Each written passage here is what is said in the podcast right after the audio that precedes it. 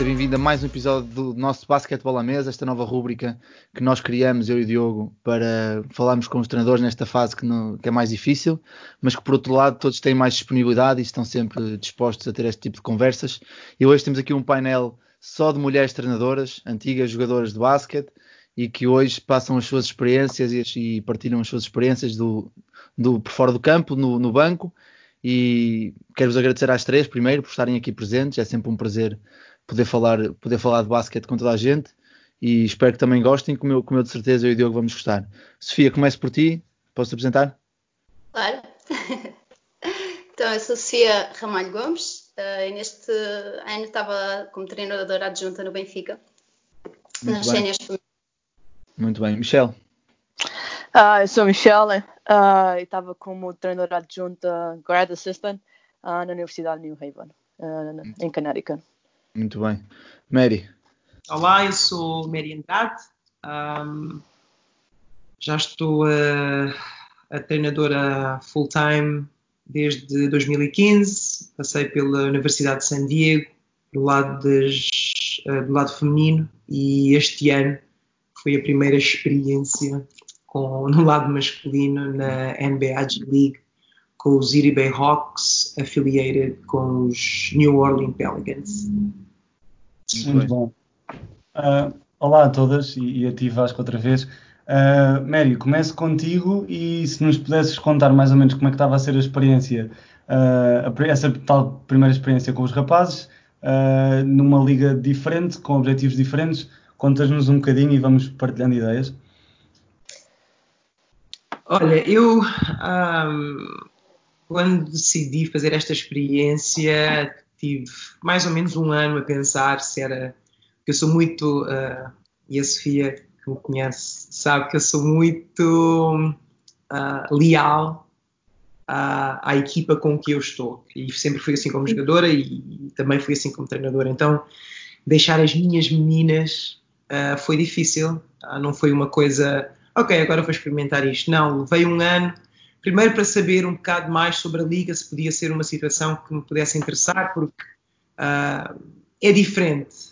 E, e, contrariamente ao que as pessoas pensam, as pessoas pensam, ah, porque é uma mulher, não tem nada a ver. É, é diferente, porque o estilo de jogo é diferente e tem coisas que podem parecer mais positivas, mas tem outras coisas que uh, me surpreenderam e que nas mulheres acabam por ser mais positivas. Eu acho que um, a experiência foi um, um, crescer como, como treinadora. Uh, eu, a tempo inteiro, uh, foi, é, foi o meu quinto ano de treinadora, mas eu já treinava, e houve anos que fiz treinadora e jogadora, e, e foi sempre aumentar um bocadinho mais na bagagem. E acho que este ano uh, foi um adaptar a, ao estilo de jogo uh, e com, com a mudança no estilo de jogo, coisas técnicas também vão mudando. E, e, e, às vezes, o, não sei se eu devia dizer isto, mas pronto, essa fica só entre nós. Uh, o IQ do basquete não é o top, não é? por cima disso, tens, tens muito IQ que é diferente. NBA à frente, mas existe uma razão pela qual esses jogadores não estão na NBA. E a maior parte das vezes é o IQ. E então, para mim, foi um, um desafio uh, para poder uh, gerir todas essas situações que para mim eram, eram novas, percebes? Muito bem, essa, mas essa adaptação, esse, esse mudar de esse mudar de ar, não é? Acabaste por passar de raparigas para rapazes e uma liga, como disseste, diferente. Adaptaste bem? Tinhas ideias que, que se calhar gostavas de ter implementado e acabou por ser difícil? Uh, como, é que, como é que correu esse processo? Uh, eu, eu, acho que adaptei bem. eu, eu, eu, de natureza, penso sempre que as coisas vão ser mais difíceis do que aquilo que, uh, acabam por ser. E eu acho que isso é um mecanismo de defesa meu e fui sempre assim. E então, quando uh, as dificuldades, quando eu à frente das dificuldades, então nunca é daquelas de mandarem-me abaixo. Eu tenho só que aprender ou a contornar os obstáculos ou a passar por cima. e, e, tento não deixar que os obstáculos um, me limitem, não é? E, e, e, eu podia estar aqui a dizer, ah, foi uma experiência super boa, tudo às mil maravilhas. Não, a experiência foi ótima, mais do que se foi ótima. Mas tive, tive algumas dificuldades, tive algumas, algumas uh, situações que eu tive que lidar e uh, nós falamos de, de, igualdade, só que é, é como tudo na vida, né? Há pessoas que aceitam mais, outras menos, e às vezes os jogadores tens que, tens que saber levar para eles perceberem que é uma igualdade entre o outro que está, uh, o outro treinador que está ao lado. Um, mas eu, eu gostei. Um, eu tive que, que aprender uh, como é que eu iria entalar os gajos, não é? nós, aqui, nós aqui dizemos, vai, não é? Não mesmo. E eu digo-te uma coisa no treino, olha, vais fazer.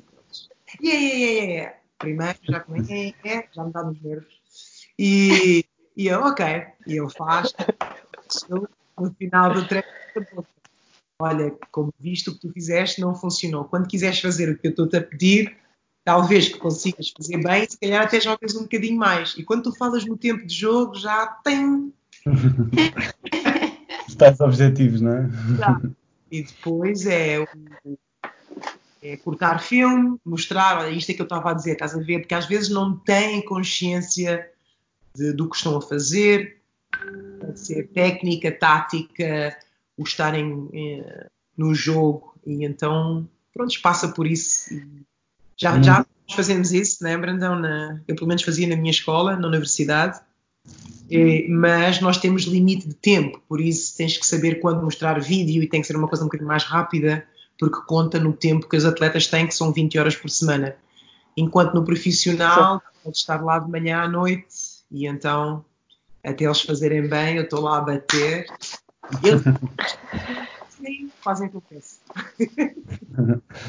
Muito bem, já agora, Passo aqui à Sofia, como é que foi esse voltar ao Benfica? Como é que, estás, como é que estava a ser a experiência? Estavas entusiasmada? Conta-nos um bocadinho.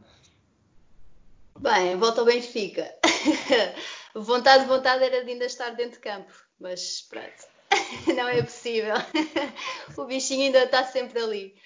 Não, foi, foi bom. Um, foi algo novo para mim. Um, apesar do, do, do termo de treinador adjunta, sempre tentei ter um papel um, também consegui ganhar a confiança de, das jogadoras, né? para elas também se poderem. Não sei, acho que é um papel completamente diferente do treinador eh, principal.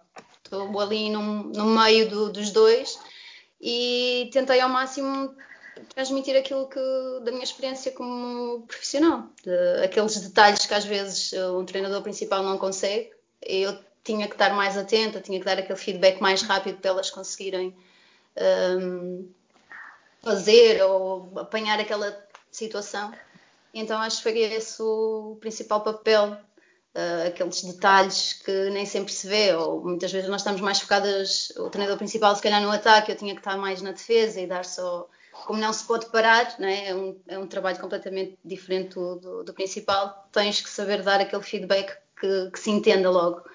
Um, mas foi, foi bom. E, e convenceu-te a experiência de ser treinadora? O que é que achaste? Assim, agora a época mais ou menos acabou?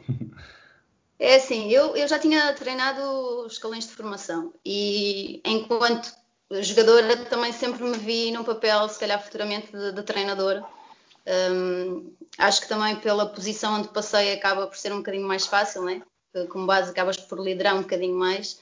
Então acho que, que, sempre me vi a fazer isso no futuro.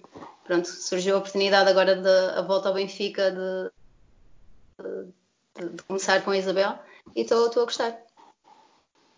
Perfeito. Uh, Michel, já agora falámos aqui mais ou menos de ser a, a polícia, a polícia boa, entre, entre, aspas, não é? Aquele, aquele papel mais amigo do, dos treinadores. Uh, e tu também jogaste, e, e, para quem ainda não ouviu o podcast do Vasco, que eu ouvi, aquele que fez contigo, e também tinhas um bocadinho essa, essa passagem de ser base, liderar a equipa, depois esse papel como treinador adjunta. Uh, como é que estava a correr a época? Uh, desafios comparados com, com, com, o ano passado? Conta-nos um bocadinho. Uh, nós acabamos, quando isto começou, a nossa época estava praticamente, já tínhamos acabado, tínhamos acabado de perder na, nos quartos finais. Uh, mas, no geral, acho que foi uma, uma época boa. Eu, sinceramente, uh, gostava de termos, pelo menos terem um bocadinho mais longe na, na conferência, do, no torneio da conferência.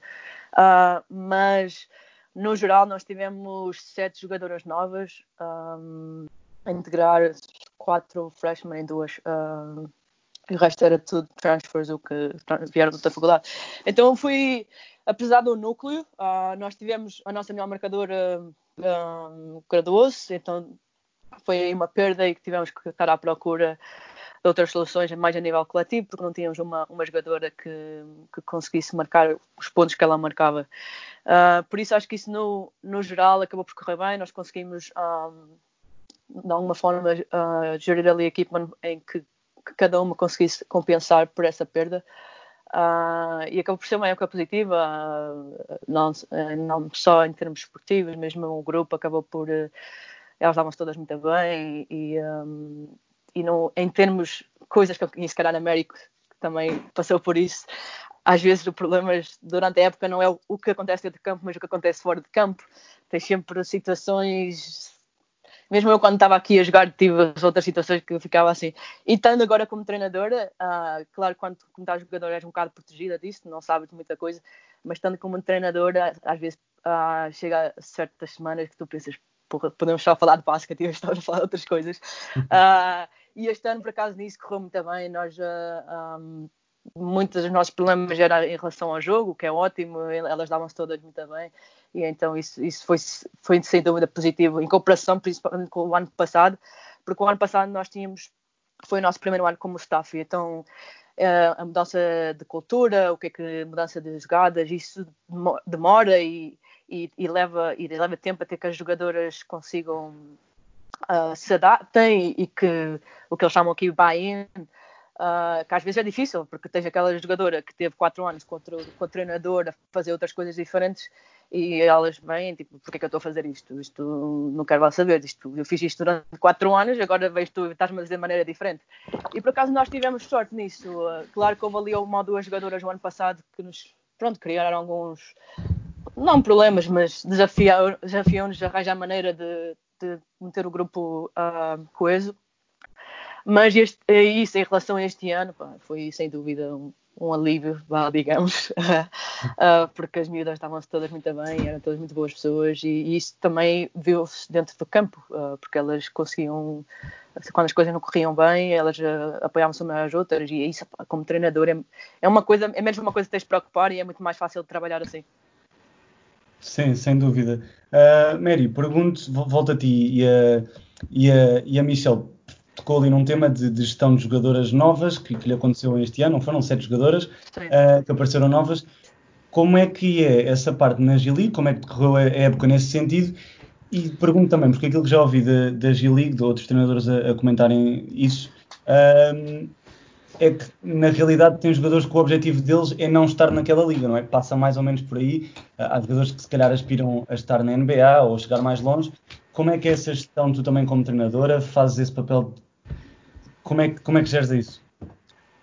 Isso foi um dos desafios. Vamos começar pelo princípio. A minha equipa, uh, o Bayhawks, uh, uh, é uma equipa, para nós foi o primeiro ano, porque o Erie Bayhawks era afiliada com os Atlanta. Uh, e foram-se embora o ano passado e nós entramos este ano. O ano passado foi o último ano deles. Uh, Atlanta uh, foi para College Park, acho. E, e depois nós, os Pelicans, acabaram por reentrar como ia pegar nesta equipa e nós daqui ou para o ano ou para o outro ano vamos para Alabama. E então, sendo tudo novo, que era o que a Michelle estava a dizer, pá, é, às vezes parece que vais ali ao campo e então, pá, preciso de 10 gajos, bora. Eles não se conhecem. Uh, nós, nós tivemos a, a sorte de seis rapazes uh, fizeram um, o training camp com os Pelicans. Depois, quando acabaram os training camps, fizeram um mês e depois tivemos 4, 5 dias de pausa e depois vieram para Erie, para, para a equipa da Jill. Mas os outros rapazes, uh, era a primeira vez. Nós, training camp, tivemos 10 dias uh, antes do primeiro jogo. E nesses 10 dias tens muitas regras, não podes fazer contato físico duas vezes por dia, portanto tens de fazer uma de manhã e uma, e uma ou fazes 10 de manhã, não podes fazer à, à noite, à noite é só lançamento. Por isso, não tens tempo, por exemplo, no college tens um mês e meio para aí ou mais, ou começas no verão, para, para elas poderem amalgamar. E no profissional não é assim. Então, esses problemas que a Michelle estava a falar de nós chamamos chemistry, uh, mais cedo ou mais tarde vem ao de fora. Depois entra a componente que tu falaste agora, que a, a G-League é uma, li, é uma liga de passagem, não é? Uh, que é bom e que é mau. Começamos pelo mal. é mau porquê? Porque alguns deles, só porque diz NBA G-League, pensam que NBA, já sou muito bom. Não é verdade. É. Uh, e então vais lidar com alguns caráteres um bocado difíceis. Como a Michelle disse, eles no college eram as super estrelas e se calhar os treinadores, nós, eu divido-os em duas uh, categorias. Os gamers e os, e os jogadores normais. O jogador normal é aquele que treina e tu dizes, epá, o gajo teve um grande treino, treinou muito bem estes 3, 4 dias, vai ter um jogo incrível. E depois tens o jogo e sabes o que vais esperar desse jogador. E depois tens jogadores que quase sempre são aqueles que são um bocadinho acima da média, que é só patadas de cabeça, que treinam uma grande porcaria, depois chegam ao jogo e fazem 30 pontos. E depois tu não podes dizer nada e ficas aqui entalado. Porquê? Porque eles, college, fizeram isso por 4 anos no college, não foi só no college, foi no high school e foi nos AAUs e não sei o quê. Então, pá, é difícil. Pois na minha liga, ainda por cima, divides os jogadores em três faixas. Tens os two-ways, querem dizer, tens dois jogadores que fazem campeonato NBA e fazem campeonato G-League. Fazem campeonato NBA até 45 dias. E isso é uma questão económica que dá-lhes um, por exemplo, o, o, salário mínimo para um jogador é 35 mil dólares. Se tu fizeres o training camp, que eram os seis rapazes que eu falei há bocado, a esses 35, se mesmo se for só um dia, juntas 50 mil dólares, portanto já estão a 85, mas se tu fores um two-way, podes chegar até, se fizeres os 45 dias, podes chegar até 285 mil dólares. Coisa pouca, portanto, é isso. ah, mas esses são dois. Depois é tens que fazer os dias Depois desses dois, a segunda faixa chamam-se os uh, 10 Day, que é. Um, são, não, é, desculpa, Exhibit 10.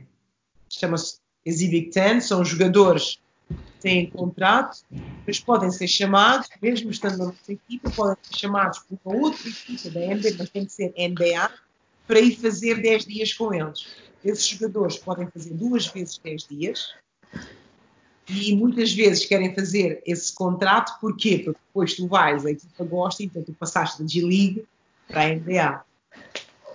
Uh, ah, e depois tens os jogadores comuns, comuns da, da, da G-League, que ou têm um ano muito bom, ou se não, são jogadores que acabam por encher o. Uh, o plantel. O plantel. E então, essas são. É, é, é difícil. É...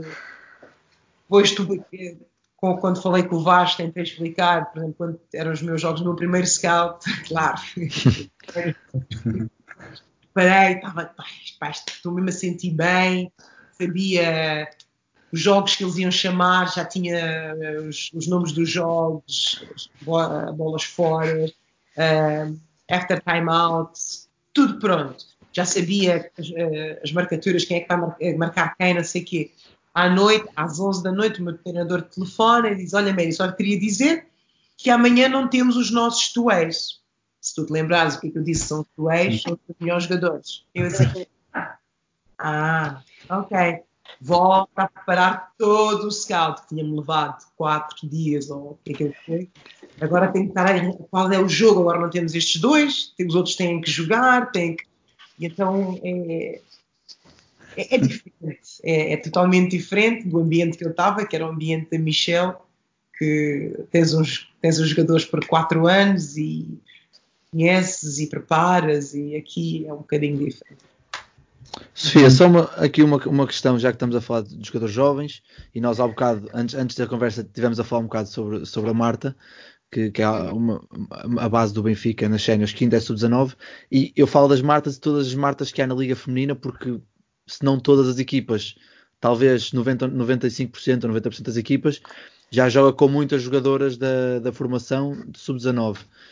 Achas que passa por aí, passa por aí o desenvolvimento mais rápido delas como jogadoras, porque jogam nas equipas séniores, obviamente com americanas e tudo mais, mas que mas que baste treinar ou que realmente têm que ter bons minutos na liga para poderem passar pelas situações de, de maior desconforto? Primeiro, olha, eu acho que hum, a formação é muito importante. Tu não podes uh, só chegar a sub-19 e ai, agora vou ser jogadora. Não, isto vem de trás, é um trabalho que tem que ser feito desde, desde bem cedo.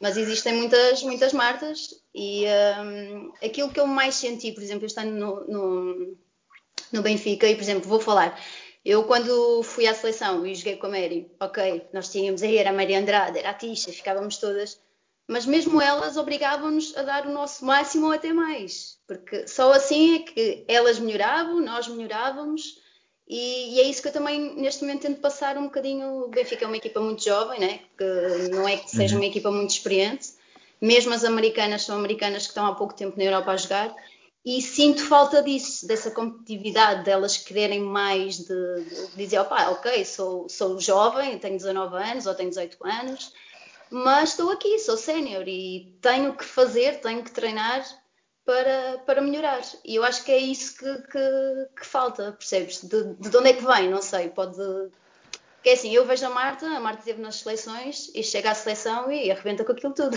Pois, e, e estamos a falar da Marta, quando passada era sub-18 e era a terceira base da sub-20 no europeu. Sim. E foi às E bons minutos, e bons minutos. Mas agora aqui, eu posso-vos dizer que eu estou todas as vezes a dizer lança Marta. Eu já, eu na brincadeira já digo que ela não gosta de, meter, de marcar pontos. Porque ela nem olha para o cesto, às vezes é ridículo. Agora estou-vos a falar a sério.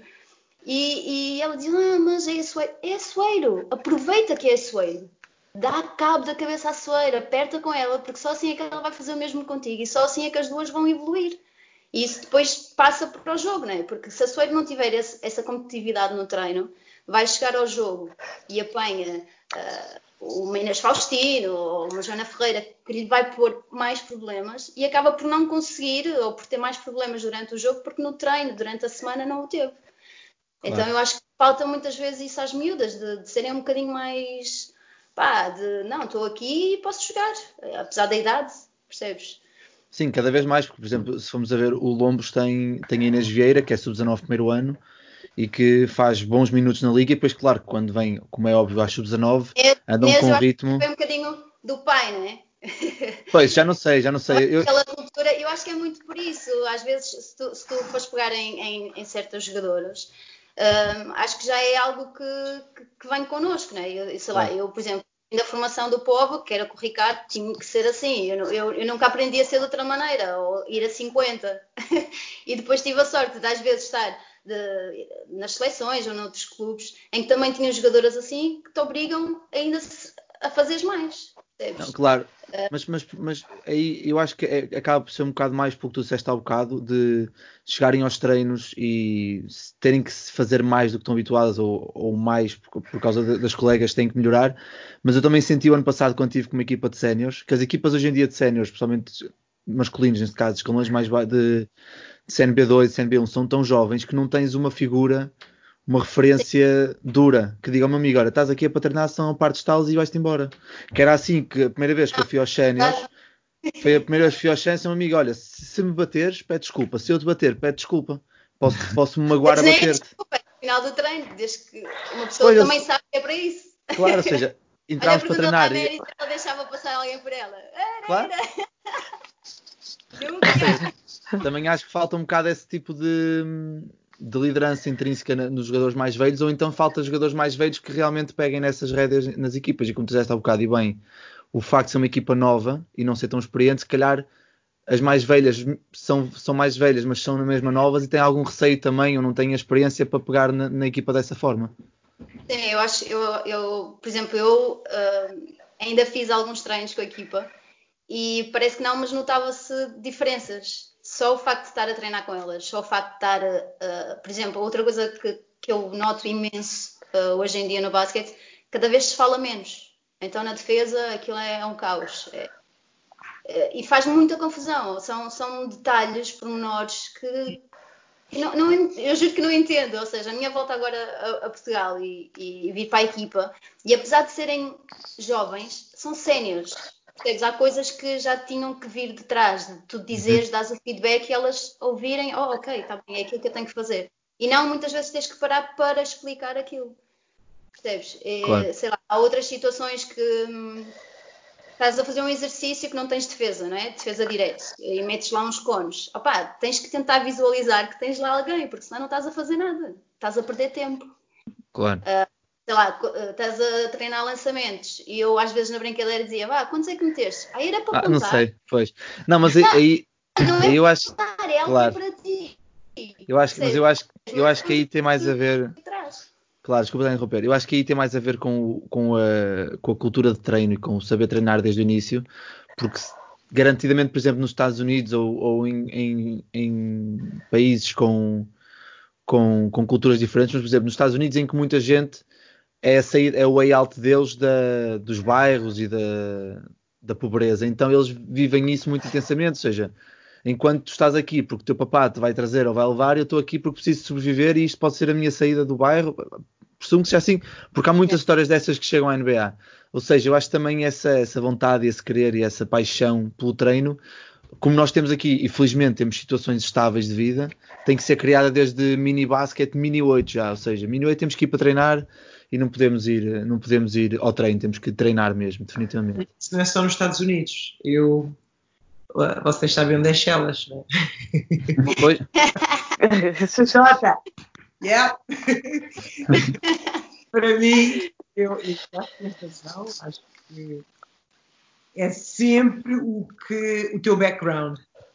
Claro. É? Eu acho que agora as pessoas, os miúdos, não, não têm este, este fogo, este fire, esta competitividade, porque vem do que a Sofia disse há bocado, vem de trás, vem. Eu, para ir para treinar na Amadora, para fazer um treino de uma hora e meia, metia duas horas para chegar à Amadora, quando estava em Chaves. Tinha que apanhar autocarro. Tinha que apanhar comboio, tinha que apanhar autocarro outra vez, ou andar. Se andasse, eram 20 minutos, 30 minutos. Agora diz lá um minuto para fazer isso. Pois, já está. Faz!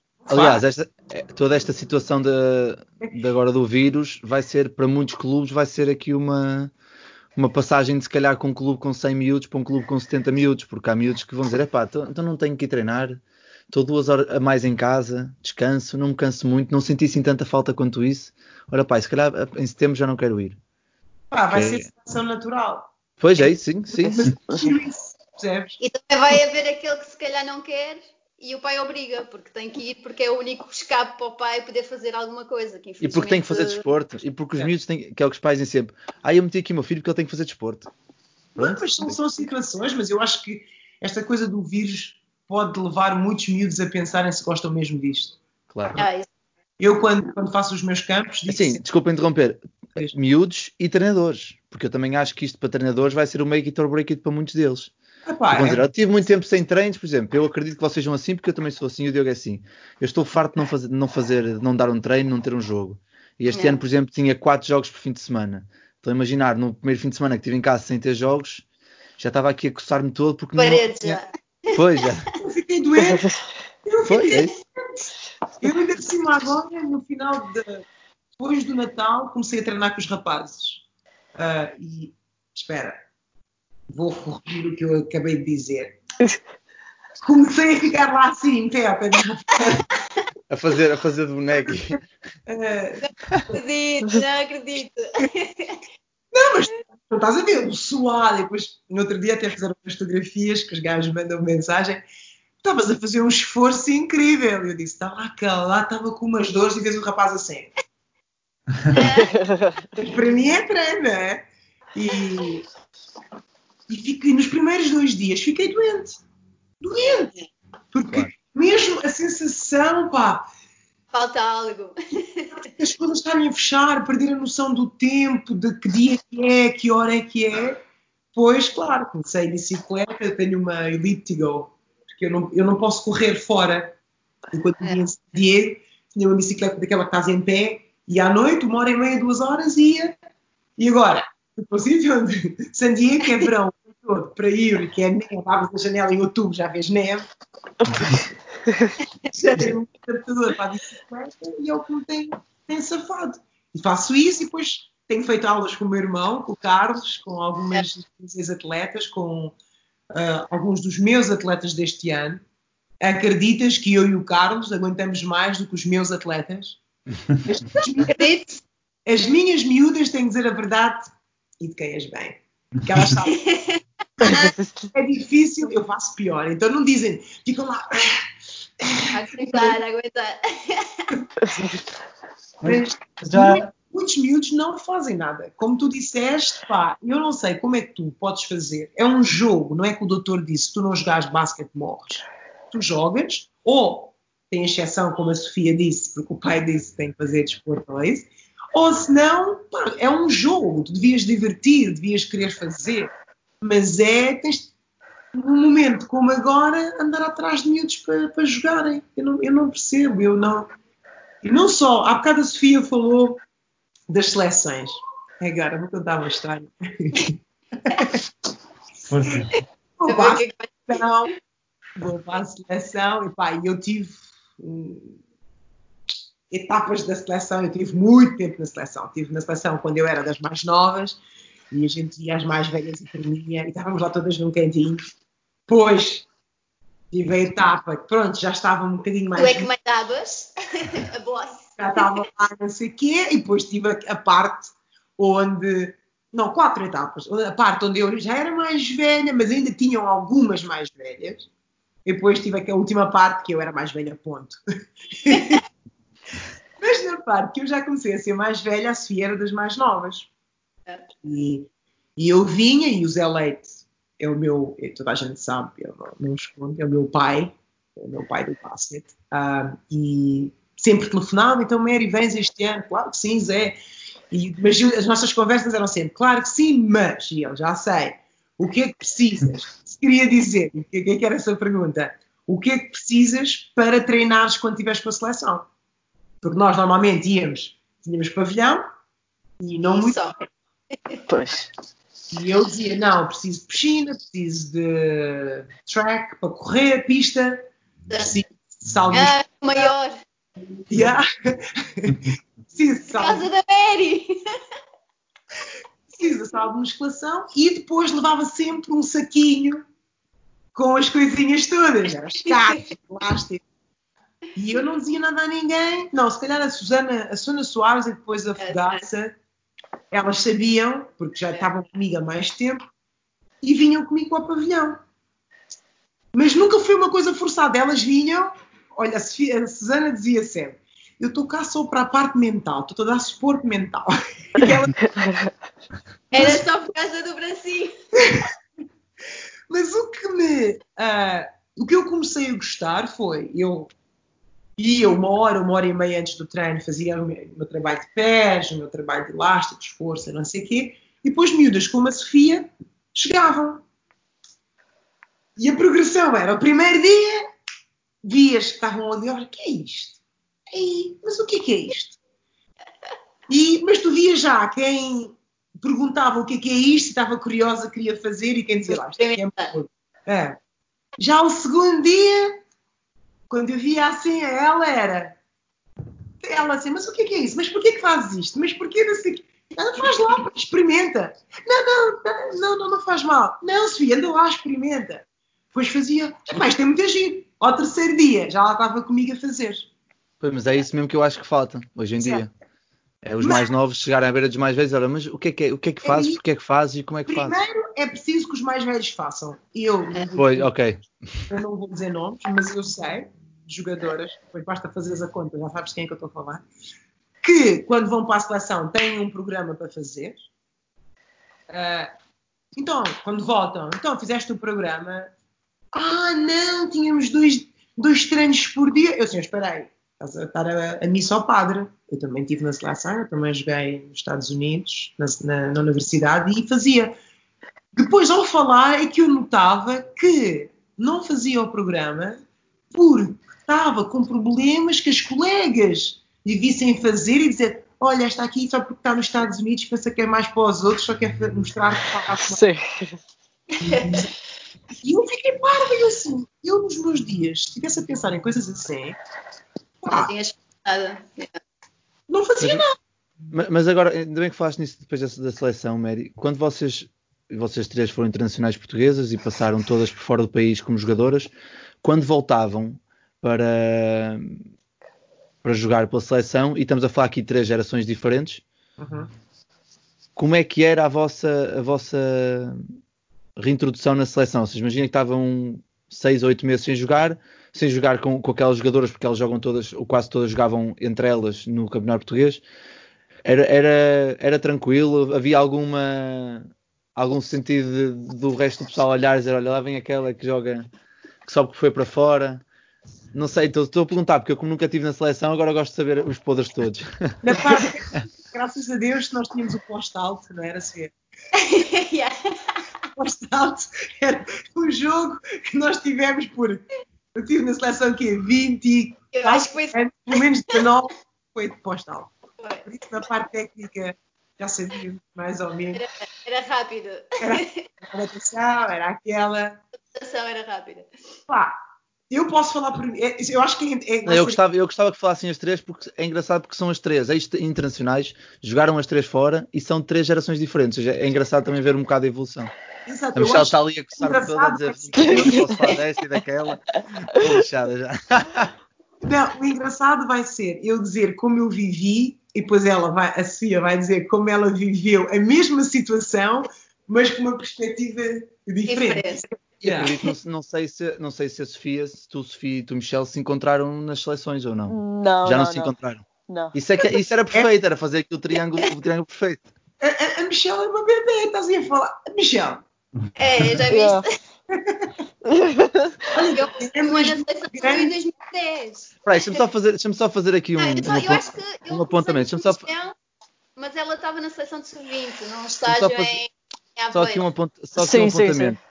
Só aqui um é. apontamento. Michelle, sendo tu a mais nova e sendo estas duas senhoras, estas duas Olha, senhoritas. Já vai meter em sarilhos.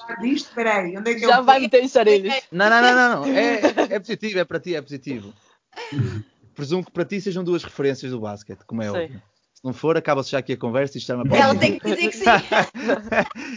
Mas como é que é para ti, neste momento, estar aqui a falar com, se calhar de, uma, de outra forma, não, não estaria a falar, com duas referências do basquete e que se calhar moldaram um bocado a maneira como tu, como tu viste o basquete durante a tua carreira? Boa pergunta, pá. Ai, a passam links. Uh, não, acho, acho que é engraçado. É engraçado ouvir as histórias que elas têm, estão a dizer, porque eu, não estando na mesma geração, acabei por viver um bocadinho e perceber qual é a, qual, qual é a perspectiva delas uh, em relação a certos uh, assuntos. A seleção acho que é sempre um, um tópico sensível, uh, principalmente para nós portuguesas e, e no feminino. E é engraçado para perceber que ver as, as, experiências que elas tiveram agora, principalmente na seleção, porque tu quando és mais nova não tens, não tens a perspectiva uh, toda das coisas e tu não, não eu acho que uh, quando tu olhas és mais nova e, e, depois tens a tua opinião e, e, mas depois quando tu passas para a mais velha as coisas mudam completamente são completamente diferentes e o que tu achavas que era quando quando eras mais nova se calhar não era bem a, a realidade uh, como umas coisas eram. E tu, quando passas, e para além disso, é, tu és a mais nova, depois que és a mais velha e olhas e pensas, ok, se calhar eu faço, fazia, uh, de fazer as coisas diferentes de, uh, do que fizeram a mim ou do que. o, que é que eu, o que é que eu levei que me fizeram a mim que eu vou levar comigo quando for a mais velha. Uh, e é engraçado ver qual, qual, é a perspectiva delas e, uh, e, nas situações que tiveram uh, Mas sim, nós infelizmente nunca tivemos assim muito contacto. Um, acho que entre sim, escalões, entre, entre, escalões não tinham nem, muito contacto não, nem nos estágios, Mary... não se juntavam? Não, uh, nem, nem, não. Pelo menos na, na, minha geração, tivemos uma geração. E acho que isso é uma coisa, e no outro dia estava a falar com a Sofia, um, e acho que isso é, um, um, é uma das coisas que nós, enquanto jogadoras, vimos, acho que era uma coisa a melhorar, era haver mais contacto com as mais velhas e mais novas, não necessariamente só quando estás em estágio, mas fora, um, porque acho que é importante, principalmente para quem quer ser profissional. Uh, e isto não há, não há não estou a culpar ninguém, né? acho que tem que haver o contacto da mais nova para a mais velha e, e, acho que também as mais novas têm que sentir que as mais velhas têm a porta aberta. Acho que é os dois lados. E acho que era importante haver esse contacto como profissional, como uh, com as pessoas que já são profissionais, já passaram por lá, uh, para guiar mais ou menos uh, para quem principalmente quem quer ser profissional, porque um, eu senti isso e eu, pelo menos, tipo, quanto és mais nova, tu queres, queres tudo muito rápido. Pensas que sais de Portugal e vais jogar em Espanha na Primeira Liga. E as coisas não são assim, é, não acontece assim.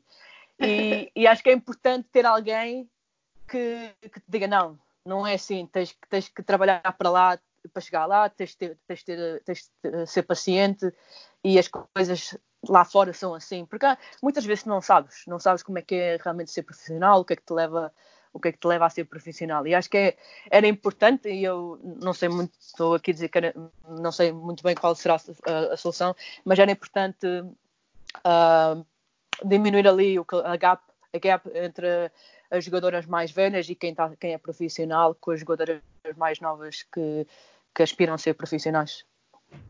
Ok. Uma das coisas que, o Zé, que o Zé Leite fez, uh, fizemos os dois como tu disseste, tem que também partir da jogadora mais velha. Uh, quando eu, uh, pronto, quando eu fui profissional, acabei o college, uh, quando vinha de Itália passar férias de Natal, uh, eu dizia sempre ao Zé, ó oh, Zé, posso vir treinar? E ele ficava todo contente. E, e eu, as minhas férias de Natal, para mim, eram não treinar com a minha equipa italiana, mas eu de férias, férias sem fazer basquete, eu tinha dia 24 e dia 25 depois, dia 26, já estava a treinar, dia 23 treinava, e o que eu fazia, ia para, para o CAR, e ele dizia, podes vir treinar connosco. Pois o Zé é sempre exagerado, fazia um contra um, comigo contra toda. E eu treinava, e treinava como... Uh, como treinava com a minha equipa em Itália, como treinava com a seleção, e para mim não era. Elas tinham, não sei, 10 anos, eram 10 anos mais nova que eu, mas a Sofia sabe, como ela disse há bocado, eu não penso desculpa. Eu, se tu estiveres à minha frente, tens duas opções. Ou eu vou para cima de ti e mando para o chão, ou vou para cima de ti e mando para o chão. Então, mas elas percebiam isso e houve jogadoras que, no passar dos anos, porque depois continuavam no CAR, e eu via-as depois de dois, é? sabiam que eu vinha, estavam contentes, já conheciam-me melhor do que as outras novas que juntaram ao cara, então já vinham, já faziam perguntas e, e faziam perguntas ótimas e pediam opiniões em certas coisas e, e, eu acho que isso é um trabalho que deve ser feito não uh, tipo um acidente, mas devia ser uma coisa que era pá, numas férias de Natal tanta gente que está fora que vem, epá, não é por duas horas de treino que se forem dia vão, vai, vão uma ou duas, e uma ou duas, já aí esse gap que a Michelle falava já fica mais, mais Mas também temos. Sim. Percebes? E uh, assinando aí um bocado, porque depois toda a gente diz ah, falta de referências, há falta de referências. E, e se calhar há um bocado de falta de referências, mas também as referências têm a responsabilidade, digamos, de, de se mostrarem como referências e, e de ab abrirem com essas referências. E só isso é, é, para fazer isso tem que estar em contato com as jogadoras e, e por muito que as jogadoras mais novas tenham a curiosidade, são, são miúdas. Yeah. Vão ter a, têm sempre aquela coisa, ah, oh, ela joga ali, ai, tem, não, não, sei, não sei como é que é de falar com ela.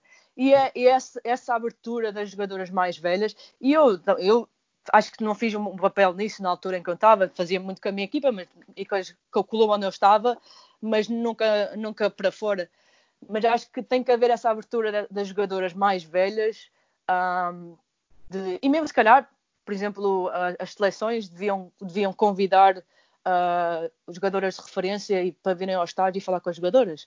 Porque isso aí, como tu disseste, abre a porta, abre a porta, porque aí elas vão se fossem sentir muito mais confortáveis, já é, manda-te uma mensagem, olha, preciso de uma opinião tua, preciso de um conselho teu.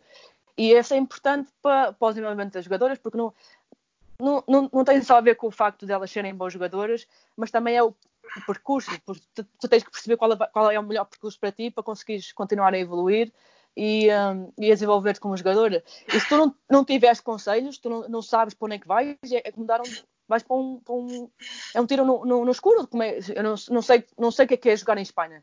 Não sei o que é, que é jogar em Espanha na primeira divisão ou na segunda divisão. E, e é importante falar com pessoas que já, ti, já tiveram essa experiência. E acho que isso pá, falta muito, falta muito em Portugal. não sei como é que é no, no estrangeiro, se isso acontece ou não, mas acho que é importante, principalmente agora nesta, nesta, nestas gerações, que há tanta coisa que elas podem, podem fazer e está tá muito mais aberto. Na altura, na, na, na altura, entre a, a, geração da Mary e a minha, a minha geração, poucas pessoas iam para os Estados Unidos, por exemplo. E como nós todos sabemos, ir para os Estados Unidos nem, nem sempre é bom. Há hum. coisas que não. Que, há, há, há, projetos que não são bons para tu ir. E é importante haver essa comunicação uh, com pessoas que já, já se experienciaram, já tiveram essa experiência, e pessoas que, ou que, não, que não tiveram essa experiência, mas conhecem alguém e é, é importante haver esse, esse, essa, essa informação, ter essa informação entre as pessoas mais velhas para, para tomar a decisão certa. Sim, já agora, já que estamos a falar de, de referências, uh, pergunto, Mary, se, obviamente, sabes muito basquete e tiveste, tiveste muito jogadora. e, desculpa, desculpa. Posso, posso, desculpa, não... posso, por favor? Vi, acaba a tua pergunta, não ligo esse gajo. Ainda não estás há muito tempo. Ainda não estás há muito tempo. Ou seja, estamos aqui quase todos com pouca experiência como treinadores. Tens alguma referência assim de algum treinador mais velho, algum treinador que, que vais falando e que vais ajudar, e que te vai ajudando, ou mesmo alguém que não conheças, mas vais seguindo? Alguém, há assim alguma pessoa que tenha esse papel? Olha, e para mim, tudo que é treinador vai, vai, vai ser um treinador jovem, vai ser tu podes sempre tirar coisas, e, mesmo quando és jogador, é a mesma coisa, tu podes sempre tirar um bocadinho de uma pessoa que, por exemplo, tu és um treinador jovem, eu vou ver o teu, o teu treino e vejo a maneira como falas com, com os teus atletas e os teus atletas pá, estão ali, dão super atenção, intensidade. Eu digo, epá, mas como é que o gajo consegue tirar essa, essa, essa força, essa intensidade aos gajos? Então começo a observar. E não é porque tu és uh, experiente ou não experiente, é uma coisa que eu posso roubar de ti. Portanto, eu faço isso com muito. sempre. E pode ser, estou a ver um treino de formação, estou a ver um treino de college, estou a ver um treino ao jogo profissional. Eu agora, nestes dias de, de Covid-19, meto-me ali na, na, minha Elliptical, tenho o computador e aqui nos Estados Unidos estão a fazer um, online uh, coaches clinics Sim, estamos todos nisso, acho eu. Pelo menos e... eu e o Vasco. Olha, tenho que ver isto outra vez porque tem exercícios que eu quero fazer. O treinador de Espanha, uh, que agora está com os Toronto, uh, explicou como é que ele. Porque ele tem um jogo que é bloquear o bloqueante, uh, tipo pick and roll, depois um, um bloqueio seco posto lançar. E ele explicou como é, que esse, como é que esse jogo foi criado, que foi por acidente. E, e depois partiu. E eu tenho o mesmo jogo. Nós fazemos o mesmo jogo e fazemos muito esse jogo. Mas temos tipo duas, duas opções. Bem, o homem apareceu-me com seis opções e eu assim, não podia parar, porque eu passo uma hora e disse, não, não posso parar. Olha, fui gravar, já gravei, agora vou, tenho um programa que é o Fast, Fast Draw, vou escrever aquilo. Para o ano, quando a gente começar a fazer esse jogo e ia fazer o breakdown para tipos de lançamento, em vez de fazermos dois tipos de lançamento, já vão ter seis. Portanto, depois, mas tenho, tenho mais de 20 uh, eh, episódios de clínicos que eu vou vendo agora até o final do verão. Todos os dias estou na Elliptical e estou a ver, estou a ver. Depois sei, tenho que voltar a ver este, tenho que tirar este.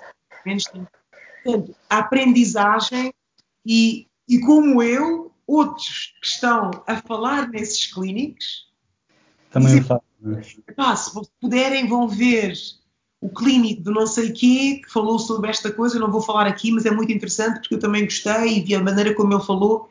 Então esta, isto acho que é o silver line do, do vírus. nós Sim. A, informação, a informação toda, claro. A aprender e a melhorar e eu era para ser ontem, mas vai ser amanhã. O curso que eu fiz de para o Assistant Coach Program para a NBA. O ano passado fui uma das participantes, este ano uh, já vou fazer, vou fazer amanhã, amanhã vou apresentar um dos meus scouts que eu preparei este ano, vou explicar o que é que eles devem esperar ou o que é que eles têm que dizer. Por isso, epá, é, tu tanto és uh, instrutor como és uh, estudante. Porque estás... nunca, nunca devemos parar de ser os dois, não é?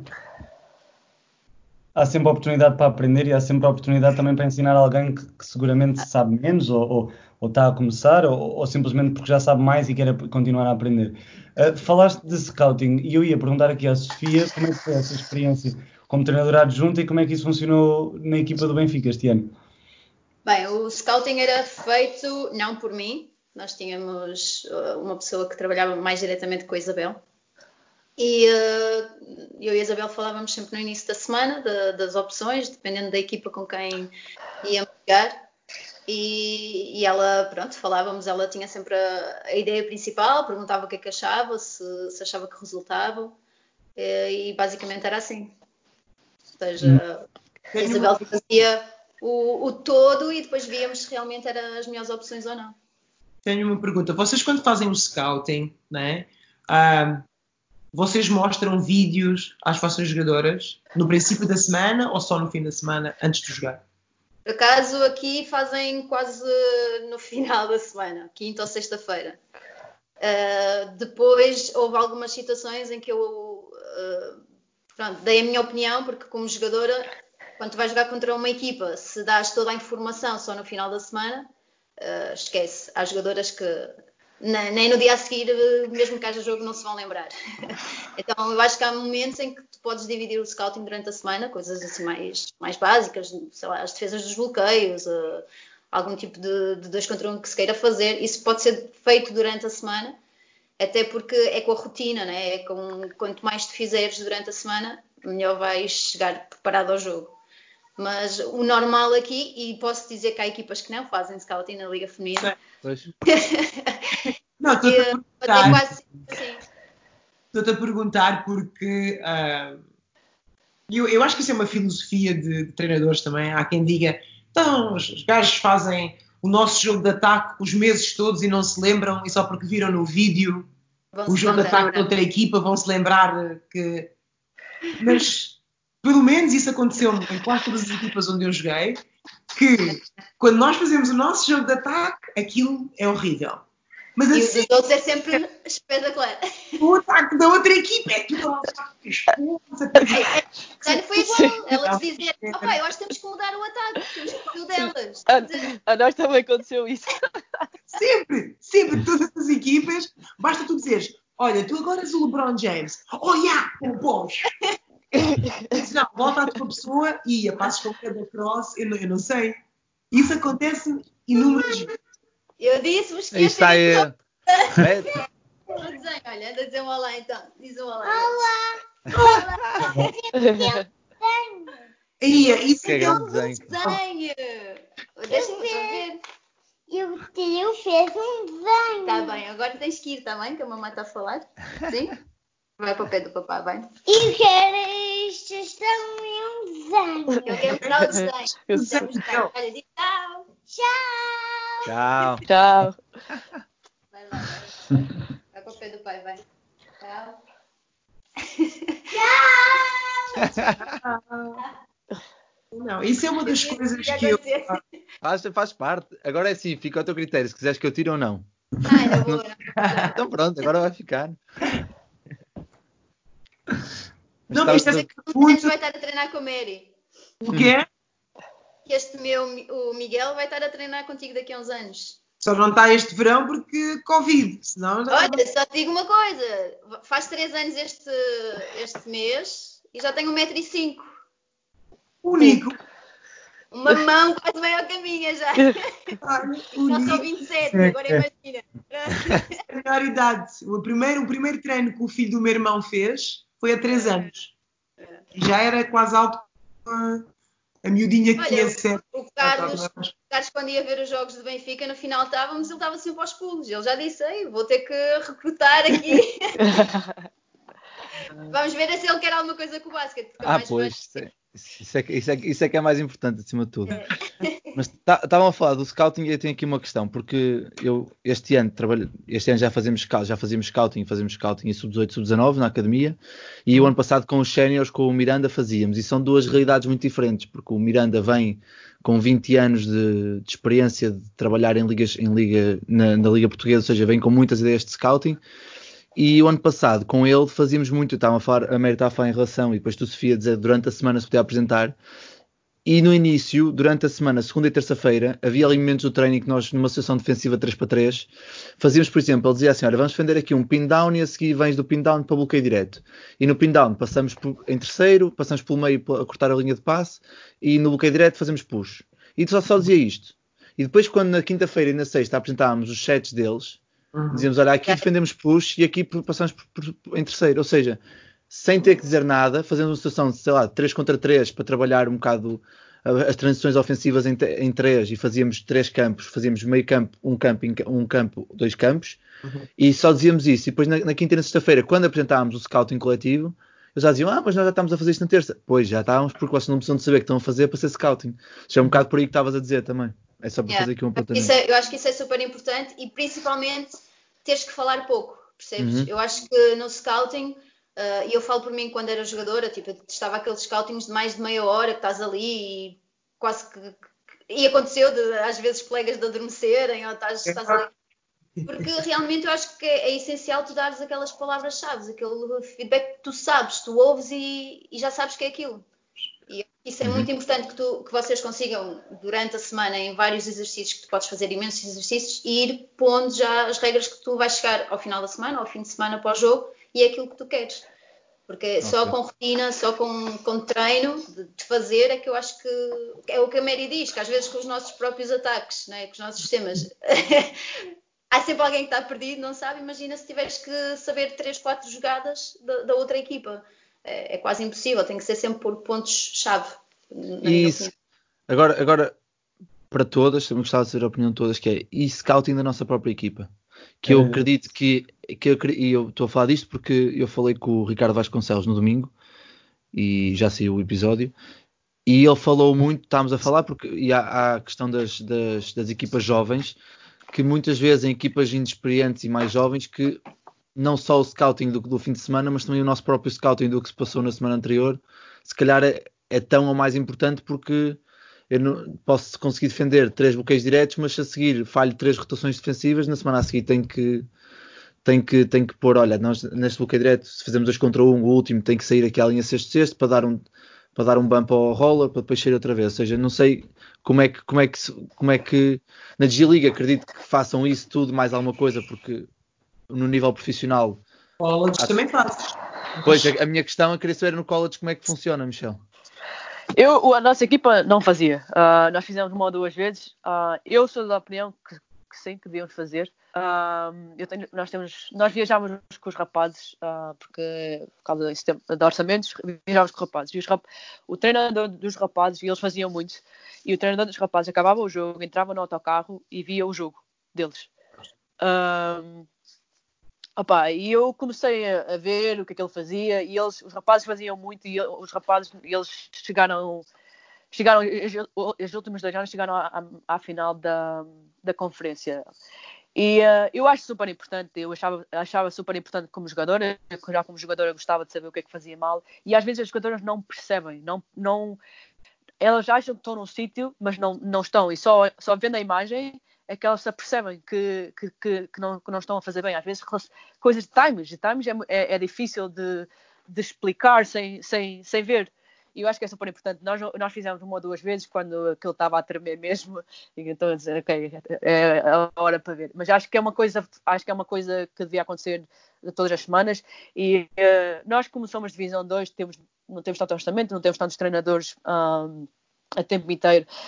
Mas uh, eu sei que há, como a Mary disse, e eu aposto que ela, na, na escola dela faziam, aqui fazem uh, os treinadores por posições e cada treinador tem, é responsável, e depois também tem o vídeo uh, coordenator.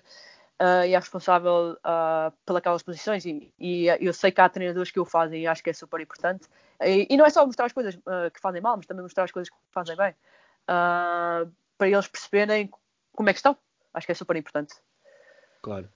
Eu, digo, eu, digo, isto, eu digo, desculpa Diogo, eu digo isto porque está-me a lembrar agora, imagina que nós no início da época, início da época, ou o primeiro ou o segundo jogo, percebemos que há uma equipa que a transição ofensiva tem dificuldades e colocamos uma zona press, uma 2-2-1.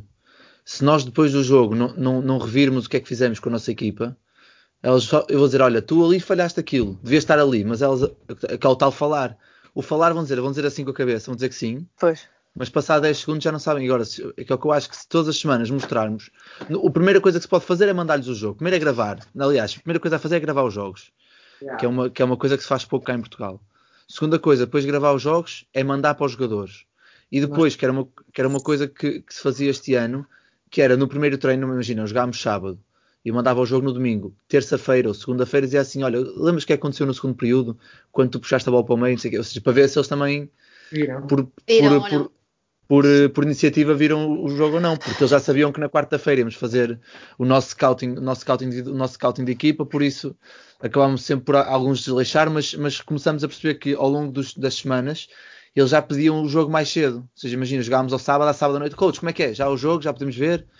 E eu tinha que dizer, pronto, malta, daqui a um bocado põe. Ou seja, também é bom, é bom que eles comecem a criar, a criar esses hábitos. Sofia, vocês faziam, faziam isso no Benfica ou não? Ou era só a nível de.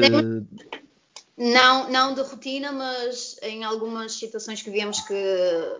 Imagina, a Soeiro não estava a render aquilo que, que estávamos à espera e víamos que era quase sempre o mesmo erro então tínhamos essa, esse cuidado de fazer um mini scouting para ela, de mostrar o que é que ela realmente estava a fazer bem, o que é que mudou, também de saber o feedback né, de como ela se sentia, porque muitas vezes essas alterações pode ser por algo uh, que o jogador está a sentir em campo, uh, por algum motivo que muitas vezes é, é externo a nós, nós não conseguimos chegar até, até o problema, não é? Claro. E fizemos várias vezes, uh, tivemos essa necessidade, não é que seja algo um, todas as semanas, mas, mas sim, e mesmo no, no, scouting de equipa, muitas vezes fazíamos um mini scouting também da nossa equipa, mostrar os momentos bons, também para elas entenderem que realmente que funciona e que é aquilo que temos que. que... porque assim, há, há jogos que nem todo o jogo vai ser igual, né? Nós temos, imagina, temos cinco ataques e, e num jogo se calhar vamos utilizar mais um do que o outro, se a nossa vantagem for in, interior, se a vantagem já é mais no exterior, também depende muito e acho que é, é super importante. E acho também importante é as próprias jogadoras no final do, do, do jogo quererem saber aquilo que fizeram e pois é isso, sim, sim. terem pelo menos aquela percepção de acabar o jogo e dizer, pá, acho que não estive bem aqui, deixa-me ver isto, porque muitas vezes era o que a Michelle estava a dizer, só vendo Uh, tu falando não chega. E principalmente no treino acontecia muito isso. Eu acho que hoje em dia é difícil o treinador ser muito direto e dizer, não, olha, tu fizeste assim. Tu tentas dar uma informação geral e às vezes a quem tu queres chegar não chega. E então tu tens. E, e é mau, é mau porque eu, eu acabo por uh, entender que a jogadora não tem percepção daquilo que faz. Não é? claro. Ou às vezes estás a dar um ataque, pedes para fazer o bloqueio, faz o bloqueio e não fazem e o ataque não funciona. Ah, mas não funciona. Não funciona porque tu não fizeste. Oh, Faz.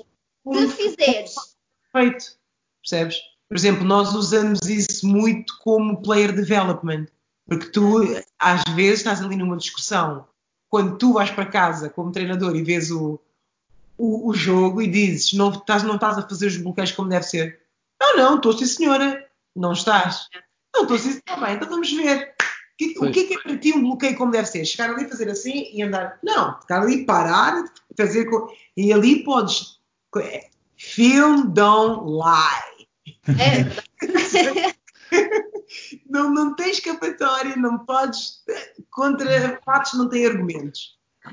E, e a mim, não, não, ou seja, não sei se concordam comigo, mas obviamente que, que o facto da jogadora querer aprender, a jogadora ou o jogador querer aprender, me parece-me super importante, mas também uh, nós, como treinadores, vamos, se parte de nós mostrar alguma coisa a um jogador, que possa ser alguma coisa que possa ser corrigido na próxima semana, não é? Porque, por exemplo, se um jogador, se o nosso, se este fim de semana queríamos jogar, uh, queríamos defender uh, dois contra um depois de um bloqueio direto, mas no jogo a seguir não vamos optar por essa defesa. Se calhar eu estar a evidenciar que o jogador não fez bem, não lhe vai ajudar depois a fazer o outro papel, não é? Porque ele vai fazer outra defesa, mas já está no, com a consciência de que, coisa para, vai falhar. Uhum. Não sei se vos parece importante, obviamente que há casos que não seria assim, um, mas a mim, pelo menos a mim parece, parece um, um, dado importante haver esse transfer do vídeo para o plano de treino. Não é fácil, sabes? Eu acho que ele tem.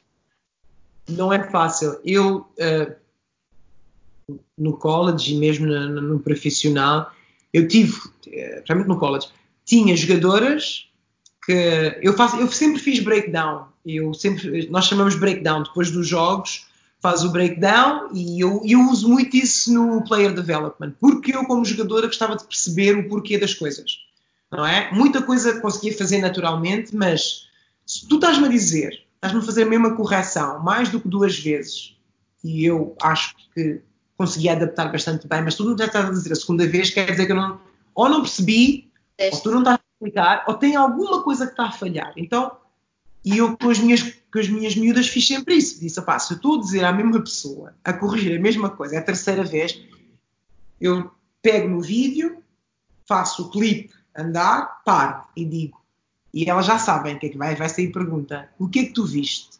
Porque só aí é que eu vou perceber o que é que ela está a ver. E aí é que eu vou perceber o IQ dela nessas situações. O que é que eu vou ter que trabalhar, se vou ter que mostrar mais isto ou mais aquilo. É. E quase sempre é porque eles veem coisas diferentes. É? E às vezes eles, elas sabem. E foi uma das adaptações que eu fiz. Eu mostro o filme e faço essas perguntas e respondem tudo muito bem. Então por que que fizeste? Ai não, mas, não, mas foi só essa vez. E eu já começo. Eu comecei a fazer. Grande coisa ter o laptop, não tens os PCs. Tens laptop, eu levo o meu laptop para o campo. Eu sento no campo e digo: estás a ver isto é assim, assim, assim. Depois pego nela fisicamente e mexo-a. E eu mexo-a, vejo que ela não tem a, a o, conceito de espaço, tempo. Não sabem, é.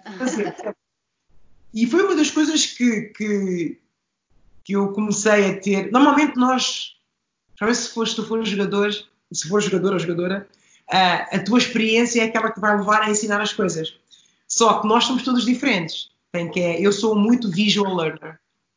E, e para mim, se tu mostras-me um esquema, eu sou capaz de ver o esquema e ir para o campo e fazer.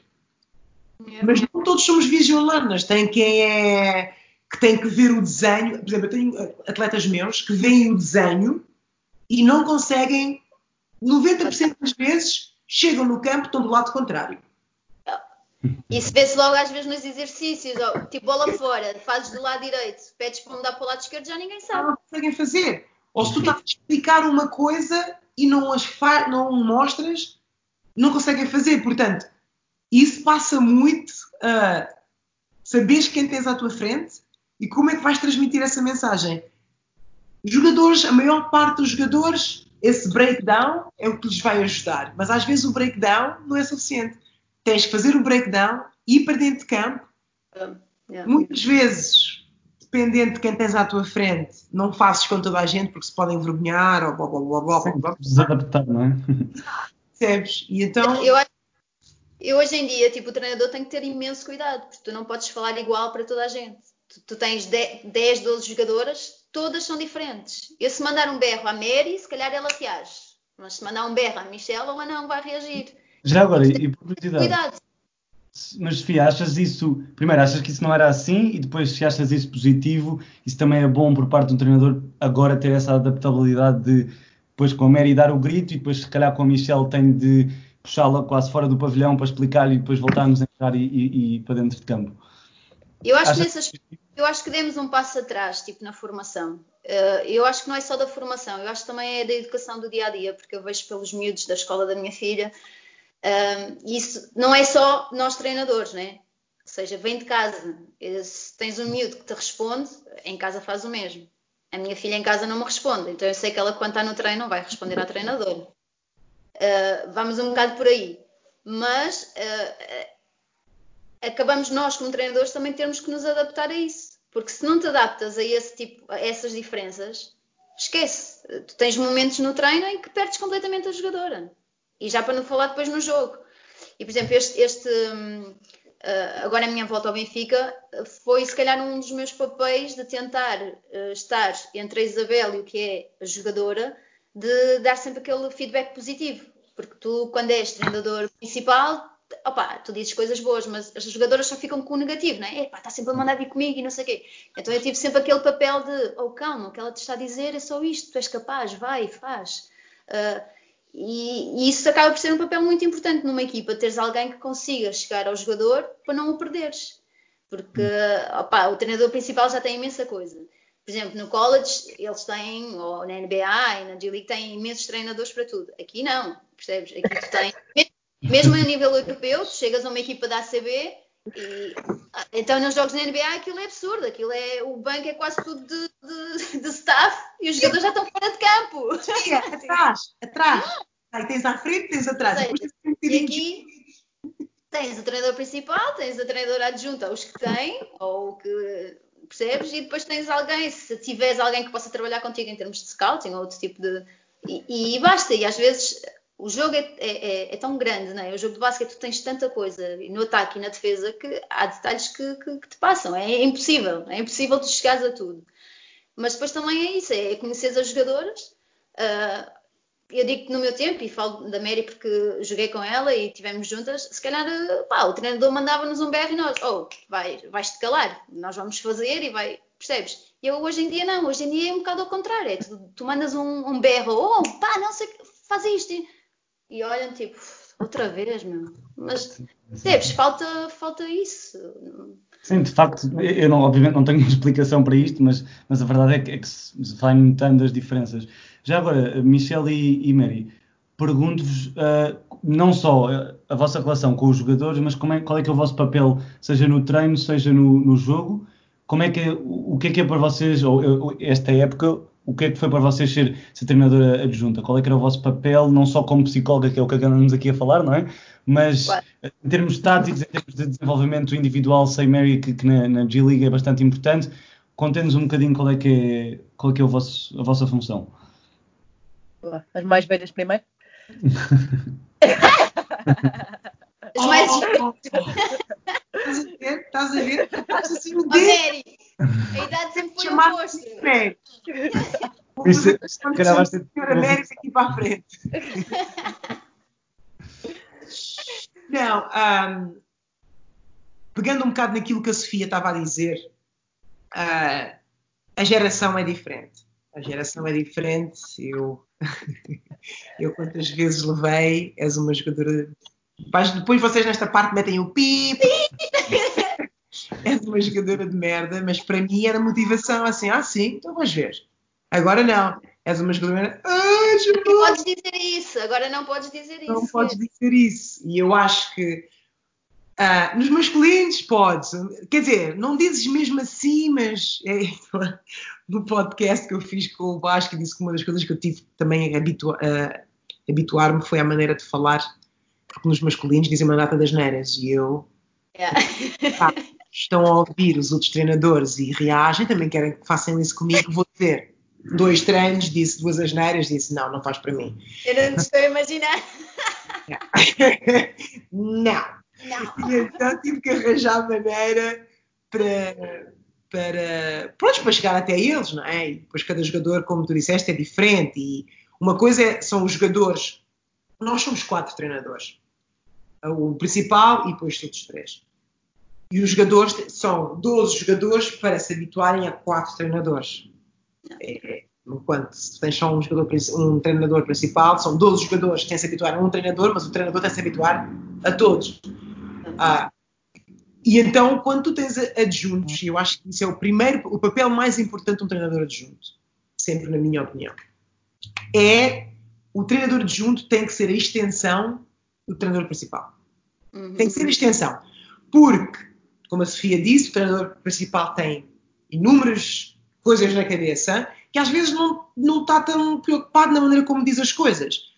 Mas o grande Popovich é um, é um senhor na arte de relacionar com os, com os jogadores. Jogadores como Ginobili, uh, Tim Duncan, Tony Parker, ele massacra esses jogadores. Oh, esse é o meu que está. Não. É, ele massacra esses jogadores. Mas ele sabe que a relação dele com os jogadores fora de campo permite-lhe fazer isso. Porquê? Porque ele vai num treino e massacra. Eu, eu, eu, eu sei dessas histórias porque o ano passado fiz o combine, então a gente, eu só perguntava histórias. Perguntava e toda a gente diz isso do Papa que ele nos treinos massacrava o Tony Parker porque e eu tinha que ter a equipa na mão massacrava, pelo menos, um jogador como o Tony Parker, que é um fora de classe, quase que saiu do treino a chorar. E o gajo, no final do treino, vinha ter com o Tony Parker e lá, o que é que vais fazer agora? E casa assim, pá, bora lá, vamos lá jantar fora. Pagava-lhe uma vinhola e estava a trabalhar na parte pessoal. Porque quando tu tens uma relação com um jogador que é fora do basquete, o jogador percebe que tu, tu uh, you care né? que tu uh, queres o melhor para ele, que ao fim e ao cabo é aquilo que todos os jogadores querem. A partir do momento que tu sabes que o treinador quer o melhor para ti, que tu tenhas sucesso, que tu vais jogar na NBA ao mais alto nível, ou... portanto, às vezes, quando tu dizes uma coisa que pode parecer fora do, do comum ou um bocadinho mais rough, tu sabes que é para o teu bem. E então, é, é, o meu papel, tanto na universidade como na, na G League, é esse: é eu tenho dois, três jogadores que eu sou mais, estou mais perto, que telefono e quer saber. Epá, eu tenho jogadores que eu chego, olho, porque eu tenho que passar no, no balneário, olho para ele e digo assim: Ei! e ele, o quê? Hoje vai ser um dia comprido. E ele, o que estás a dizer? E assim, vamos ver. Já sei, já sei. Essa é a sintonia que tu tens de criar com os jogadores para quando. E depois, claro, eu vejo já sei. O treinador dito alguma coisa que ele não gostou. Então eu digo, e eu não sei o que, é que o treinador disse, às vezes. E chego e digo, o que é que se passou? Eu acho que o treinador, sim, falou, disse que eu sou isto, não sei o que. Eu disse, selective listening. Yeah. É o que ele, a maneira como ele diz, é o que ele quer dizer. O que ele quer dizer é, depois eu tenho, nós fazemos reuniões, tal, faz reuniões, não sei o quê, o que ele diz, lembras daquela situação no jogo, não sei o quê, devias ter feito mais isto. Ele se calhar usa a palavra isto, mas não é o mesmo sentido que tens, é isto. Portanto, eu nessa situação, minha responsabilidade é ser para perceber o que é que o treinador quer, quer dizer e para que o treinador não perca esse atleta. Percebes? É. O treinador não tem a possibilidade de fazer todas essas explicações, e especialmente no, a nível profissional, a todos os jogadores. Percebes? E então, a responsabilidade, essa é uma das, das responsabilidades maiores que nós, assistentes, uh, temos de fazer. Não, não, o nosso papel é fazer com que a vida do treinador principal seja mais fácil. Nesse sentido, no sentido dos scouts, não é? Eu preparo e eu dou toda a informação, digo o que é que eu penso e depois, como eu disse uh, ao Vasco, às vezes o treinador diz sim a tudo, outras vezes temos discussões, dizemos, pá, eu, vamos, eu estava a pensar fazer isto, o que é que tu achas? E o meu treinador pergunta, o que é que tu achas? Pá, eu vi sete jogos, oito jogos e pá, quando o pessoal fez isso não correu lá muito bem, mas ao fim e ao cabo, a decisão final é sempre o treinador principal. Mas a nossa, a nossa responsabilidade é fazer com que a vida do treinador principal seja mais. Uh, nos jogos e nos treinos, desafiar o treinador principal, metendo-me em dificuldades, que era às vezes também um dos meus papéis. Eu estávamos a fazer um, um ataque e eu via que aquele ataque estava a ser muito fácil, eu passava por um gajo e então em vez de uh, seguir no bloqueio, vai por baixo, ou se não troca com o 4. Sem dizer nada. Eu só dizia ao gajo, ele dizia ao outro, ao outro jogador e eles faziam. E depois o ataque já não funcionava. O treinador, mas o que é que se passa? Não sei o que ele começava a ver e dizia, ah, porque eles tocaram. Então já lhes dava uma solução. No jogo, a outra equipa não te avisa que vai fazer isto ou que vai fazer aquilo. Claro, sim, sim, sim. É.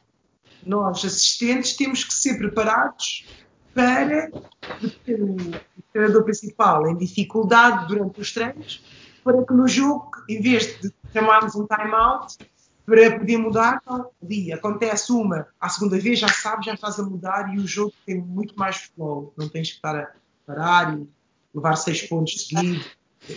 Claro, sem dúvida, ou seja, ao mesmo tempo ajudar, mas ir criando dificuldades para o, para o, para o treinador principal também se, se adaptar. Michel, já agora, por curiosidade, uh, planeias os, os, treinos com o treinador principal? Tens uma parte que é, que, que é só tua, que trabalhas tu com, com os jogadores individualmente?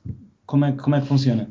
Uh, eu só queria pegar aqui uma coisa que a Mary disse, que há uma frase que eu gosto muito, que diz um, que they don't care how much you know until they, they know how much you care. Yep.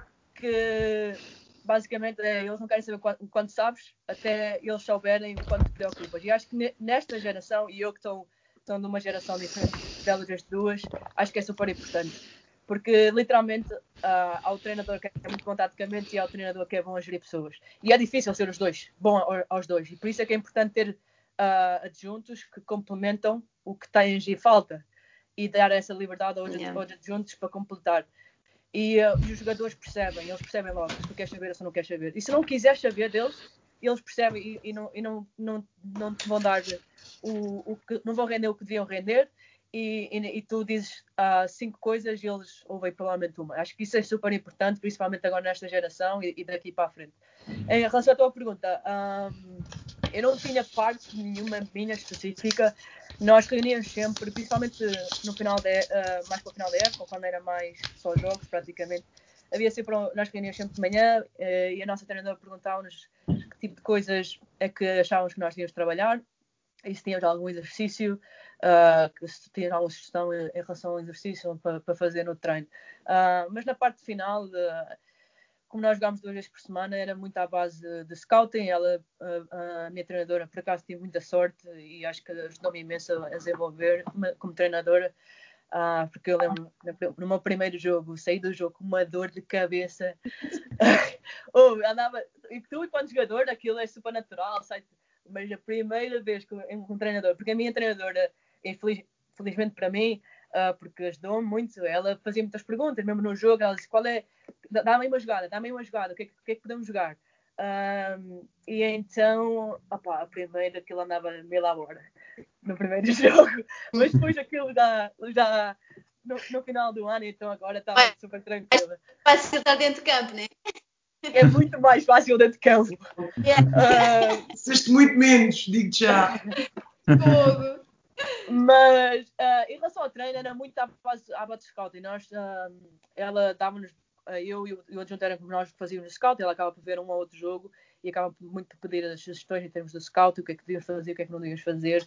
Um, e era muito à base de scout e nós, desenvolvimento técnico, eu pessoalmente acho que nós devíamos ter feito um bocadinho melhor, mas nem sempre tínhamos muito tempo, porque para nós, nós, como somos Divisão 2, nós tínhamos que gerir os treinos no, o horário delas. Uh, enquanto Divisão 1 tu treinas da 1 às 4 e está ali bloqueado e ninguém tem aulas. Divisão 2 é um bocado diferente, é uma realidade um bocadinho diferente. Uh, às vezes nós treinávamos das 7 às 9, outras vezes treinávamos das 5 às 7, que na Divisão 1 pá, é, é, impossível. E não tínhamos, e tínhamos que dividir pavilhão com os masculinos, tínhamos que dividir pavilhão com um, ah, com o, uh, o voleibol. Então não tínhamos, tínhamos sempre duas horas e às vezes ficava ali um bocado curto para trabalhar em termos individual. Havia sempre uns 10 minutos em que nós tentávamos, um, e como nós éramos só dois, dois treinadores, uh, rodávamos muito entre. Porque no, na divisão 1 normalmente tu és responsável por uma posição, e aqui não, como nós tínhamos, uh, através de é, termos orçamento, é mais, é mais pequeno, então, eu, para mim foi ótimo. Uh, nós rodávamos muito entre postos e bases. Eu, como é óbvio, como joguei a base, prefiro os exteriores. Uh, mas foi engraçado porque um bom base é sempre, um bom, é sempre, sempre preciso um bom poste, não é, Sofia? E, é e então, é, então é, mesmo nunca, tendo, nunca, nunca jogando nessa posição, acabas por saber um bocadinho uh, o que é que eles precisam fazer, porque tu precisavas deles quando, enquanto jogavas. Então foi, foi interessante ver um, e desenvolver a parte dos esportes, foi engraçado. Mas sim, era muito à base de scouting, uh, de jogos, uh, estratégia e depois um bocadinho de desenvolvimento, desenvolvimento uh, individual. Muito bem. E Sofia, tu no Benfica, uh, acredito que, ou seja, é um ambiente uh, totalmente competitivo, o objetivo é ganhar. Uh, onde é que existe os, esse espaço para, para o desenvolvimento yeah. De, das jogadoras, principalmente numa equipa tão jovem, como disseste no início? Bem, nós um, tínhamos sempre treinos bidiários, ok? De, na parte de, do final da manhã, mais perto da hora do almoço, tínhamos sempre, apesar de. Grande Isabel. Já sabes como é que é.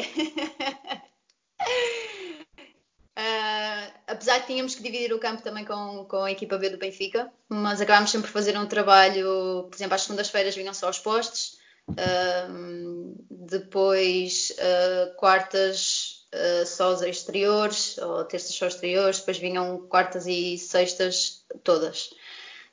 fazíamos trabalho mesmo individual, algumas vezes a Isabel deixava-me essa parte a mim, outras vezes já era ela que fazia e fazíamos muitos exercícios em que pudéssemos pegar depois neles e pôr nos nossos ataques, ou seja, trabalhar individualmente, mas sempre dentro dos, dos nossos uh, sistemas de jogo.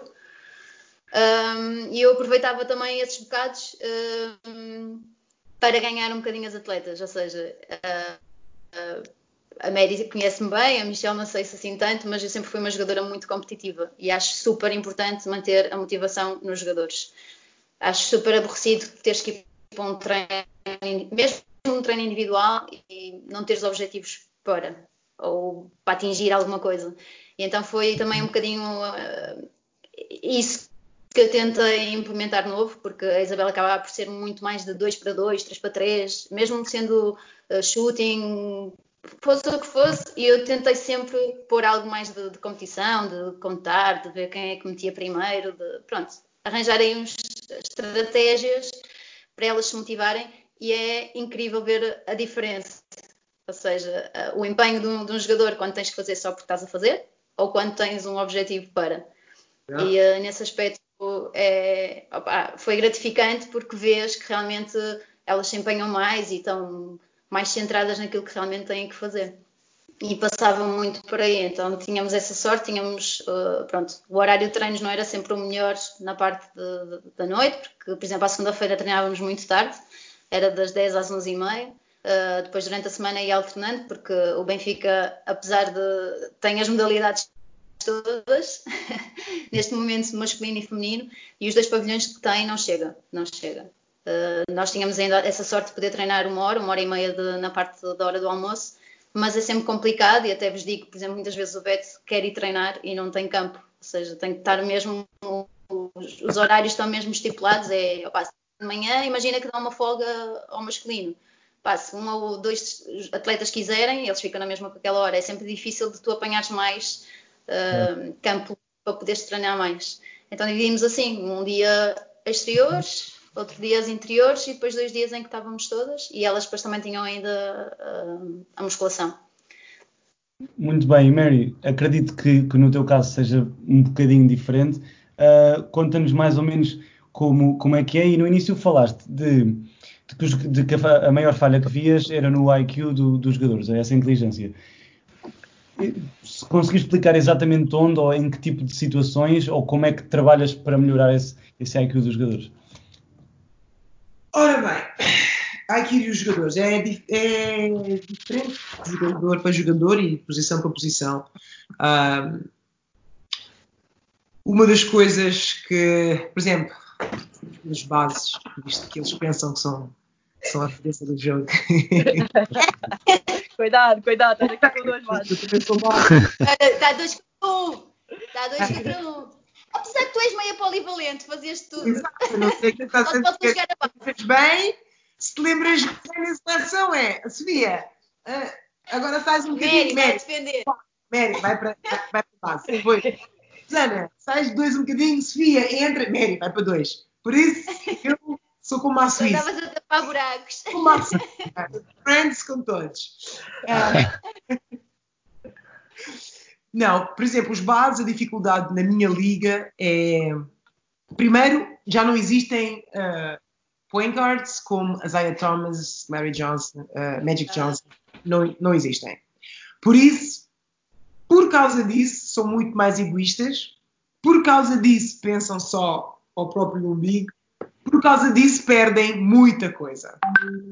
Portanto, uh, não veem situações, situações de pequeno. Vou tentar dar um exemplo. Situações de pick and roll. Nós, situações de pick and roll, queríamos criar uma vantagem, manter essa vantagem e concretizar essa vantagem. Criamos a vantagem. Quando é que se cria a vantagem? Quando tu, que és o ball handler, jogas o pick and roll, tens duas pessoas na bola, portanto, automaticamente, na parte do, do campo, vais ter dois contra um. Jogadores, o que é que vêm? Eu tenho a bola, eu joguei, nós fazemos o que, o que nós chamamos aqui drop, que é o poste que fica mais para dentro, vê-se muito mais no masculino do que no feminino. Se uma equipa feminina fizesse drop, disparava-me, porque eu odeio. Mas no masculino tens que fazer porque são muito mais atléticos. Tens um drop e o que é que o, o, que é que o point guard pensa? O quê? Tenho um poste à minha frente. Oh, deixa-me jogar contra o poste. Não, é o que eles querem. Porque tu és mais pequeno, vais ter que lançar por cima de um jogador mais alto, tens o teu próprio jogador que está a vir por trás de ti e está-te a fazer pressão. Portanto, esse IQ de reconhecer essa situação e dizer, ok, eu tenho um poste à minha frente, o meu poste vai cortar, a ajuda do lado contrário vai ter que ajudar no poste, porque o jogador dele está à minha frente e vai ter que me parar, e eu vou ter o, o, o guard está no ângulo a, a, fazer shift para cima e eu ali tenho que ter a técnica, tanto de mão direita como de mão esquerda. Não existe. Do drible, fazer o passe. Pai, tu fazes o breakdown do primeiro dia ao último. Oh, but I thought que não sei o quê. Não vê. Uh, os extremos têm penetração, passas a bola. Uh, criaste vantagem e queres manter a vantagem, queres concretizar a vantagem. Manter a vantagem é que eu crio, estou com os pés na, na área, passo, tenho uma situação de dois contra um, um defesa para dois jogadores. Eu faço o passe, o que é que a defesa faz? Segue a bola, quer estar lá no close-out, uh, on the catch, na, quando recebe a bola. Esse jogador que é extremo tem que reconhecer, é uma situação tiro ou tenho mais um passe rápido que é o que nós chamamos uh, point, point 05, que é tens meio segundo para passar, para fazer o passe. Eles não. Isso é, isso é retirado do Popovich, é isso é cultura do Popovich. E a última coisa que foi na cabeça é o passe. Portanto, é. uhum. então é exercício, duplo exercício, depois atrás de exercício, para quê? Para automatizar aquilo que a Sofia disse há bocado, tem que ter muito treino para que isso seja bam, bam, bam, bam, sempre. Mas agora aqui só uma, uma, pergu uma pergunta mais pessoal, porque infelizmente em Portugal uh, muitas das realidades que nós temos nos clubes de formação é que há quatro dias por semana, uma hora e meia. Uh, que tipo de trabalho é que, é que vocês, por exemplo, a Michelle passou pela formação cá e passou, passou por isso, com a certeza. E, e, tu, Sofia, estás a, estás a passar agora neste momento com séniores, mas também presumo que saibas a realidade dos escalões do Benfica. Eh, que tipo de trabalho é que se pode fazer dentro desses quatro dias, hora e meia de trabalho individual? Porque, e estou a falar porque todas as conversas que eu tenho com, com todos os treinadores, acabamos sempre que o jogador português precisa de mais trabalho individual, mais horas, só ele. Uh, só ele ou com grupos reduzidos, a limar pormenores técnicos, a limar pormenores táticos individuais, como é que, que tipo de, de coisa é que podemos fazer? Michelle, queres ir tu ou vou eu? Uh, posso ser eu. Uh, eu acho que, pegando um bocado no que a Mary estava a dizer, acho que a parte de, de decisão, uh, acho que é importante trabalhar essa parte. saber para onde passar e quando passar, acho que isso é, é importante. Em Portugal, eu, nós sempre tivemos o problema, quando jogamos na seleção, de jogar um para um. Sempre tivemos esse problema. E por isso é que às vezes também somos má, más defensivamente, porque não temos ninguém para defender que é bom jogar um para um. Então é, é, é, são, é, são duas coisas. E acho que é, é importante trabalhar esse um para um, uh, jogar muito um para um, um para um na formação e depois a, a, parte da decisão. Acho que é super importante, principalmente na Europa. é, essa parte que a Mary estava a falar do, do, do passe extra. Aqui nós temos uma coisa que é não queiras uh, hit no home run, uh, que é basicamente é quando tu jogas beisebol e, e tentas mar, marcar para lançar a bola para as bancadas. E às vezes não é preciso isso, às vezes só precisas é, é chegar à primeira base. Não sei que há muitas pessoas que não percebem em beisebol, mas uh, nós entendemos. Uh, e, então, e, é, e é importante porque os jogadores querem. Se, se tu fazes um passe e depois esse jogador faz outro passe, o primeiro jogador que fez esse passe sente que não, não esteve envolvido na, na jogada. E provavelmente ele é, é o jogador mais importante e é importante que as, que as pessoas, que, os jogadores e da formação percebam isso. E isso tem a ver com a parte da decisão. Acho que isso é decisão e principalmente na formação, jogar muito um para um, jogar muito um para um. Ok. Agora vou, vou, vou, te responder, mas primeiro vou-te fazer uma pergunta. E a Mary vai estar, de, acho eu, de acordo comigo. A minha ou a, ou a Michelle? Não, a ti, a ti. Ah, ok. Não, porque fizeste uma pergunta por causa do tempo. Ou seja, sim, sim, tempo depois quatro vezes por semana, neste momento, toda a gente se queixa que não é suficiente. Certo. Mas, por exemplo, eh, a Michelle já não, não sei como é que, como é que era na altura que ela estava cá em Portugal, mas, por exemplo, eu lembro-me na Povo ter uma hora e um quarto ou uma hora e meia para treinar. Grande e chegava. Grande e digo, chegava. ou seja, e vai agora de encontro àquilo que a Michelle está a dizer. Eu acho que hoje em dia uh, e vejo e fico danada quando um pai leva, por exemplo, os miúdos agora ao mini basket e já está na bancada a mandar vir porque quer é que o miúdo jogue.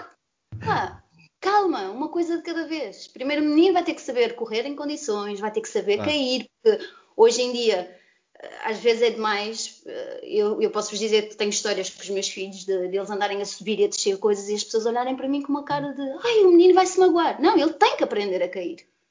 Assim, claro eu não, sei, não, eu, não... eu não sou maluca de deixar, sei lá, 3 metros de dar um salto, mas ele tem que aprender essas coisas. Claro, eu... eu não estar sempre ali a proteger, nem. E falta muito isso, os pais, mesmo os pais e mesmo os miúdos. Eu tenho muitas vezes uh, mensagens: Ei, pai, eu gostava tanto de, de jogar para fora, como é que eu posso? Não, o que é que tu tens feito? O que é que tu treinas? Tu estás no treino, ok, tens uma hora e meia, então tens que aproveitar essa hora e meia. Pois. Não podes aproveitar só 40 minutos. Percebes? Uhum. Ou, sei lá, eu lembro-me de sair da escola às 20 6h20, e o treino começar às 6h30 e eu em 10 minutos tinha que estar no pavilhão, porque senão já estava a encher. E, e quantas eu vezes eu passei por isso? Quantas vezes não tive que me equipar no carro, sem comer nada, antes de jantar, antes Olha, do treino? Eu agora, eh, que ainda faço isso com a minha filha, porque ela, ela sai da escola, e eu digo muitas vezes, Drica, troca no treino, que ela, tem, ela é ginástica, faz ginástica artística, e digo, oh mãe, mas não, porque senão vais ser, perder claro. mais minutos de, de, de treino. Trocas-te no carro, já, já chegas, já estás preparado. E depois é, é, é, isso, é, eu acho que a formação tem que simplificar. A mim faz-me confusão chegar já tipo sub-13, sub-14 e com zonas e opa, nem um para um sabem, sabem defender, nem jogar um contra um sabem. Ou seja, uh, muitas vezes o passe e corte. Às vezes tu fazes agora nas séniores uma brincadeira de jogo só de passes e, e e, assustador. é assustador.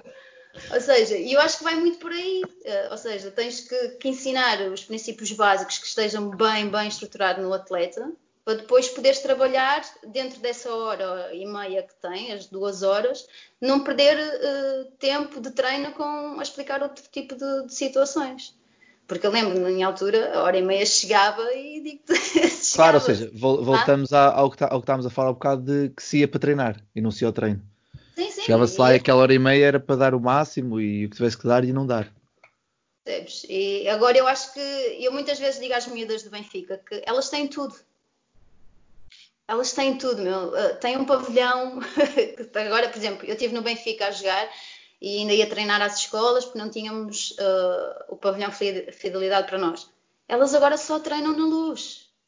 Já é não um privilégio. Desculpa, okay. claro. O horário não é o melhor. Pá, mas treinam aí. Vocês têm tudo. Têm físio, têm preparador físico, têm a sala de musculação, têm, opá, têm tudo.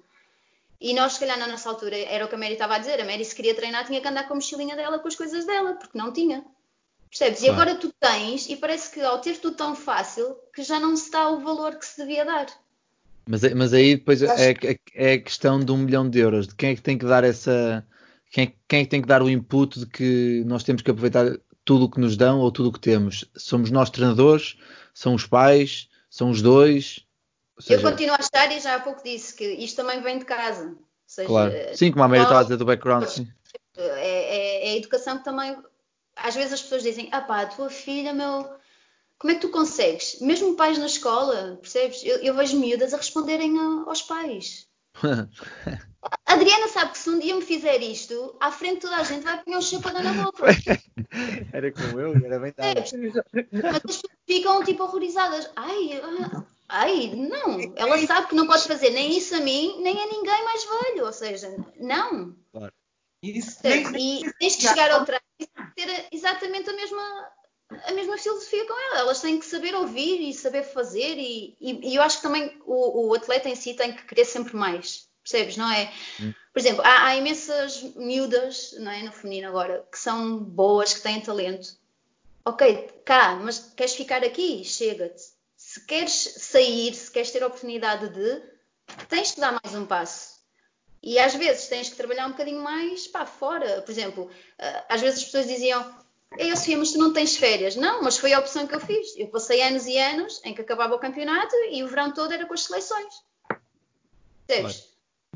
É, é, e quando não tinha, e tinha, sei lá, imagina uma semana, eu passava, eu todos os dias eu jogava com rapazes, por exemplo. Era, era quase a minha, o meu treino individual, que continuo a dizer a muitas miúdas, sempre que puderem, joguem com homens, joguem com rapazes, porque obrigam-nos a, a, ter outra visibilidade do jogo.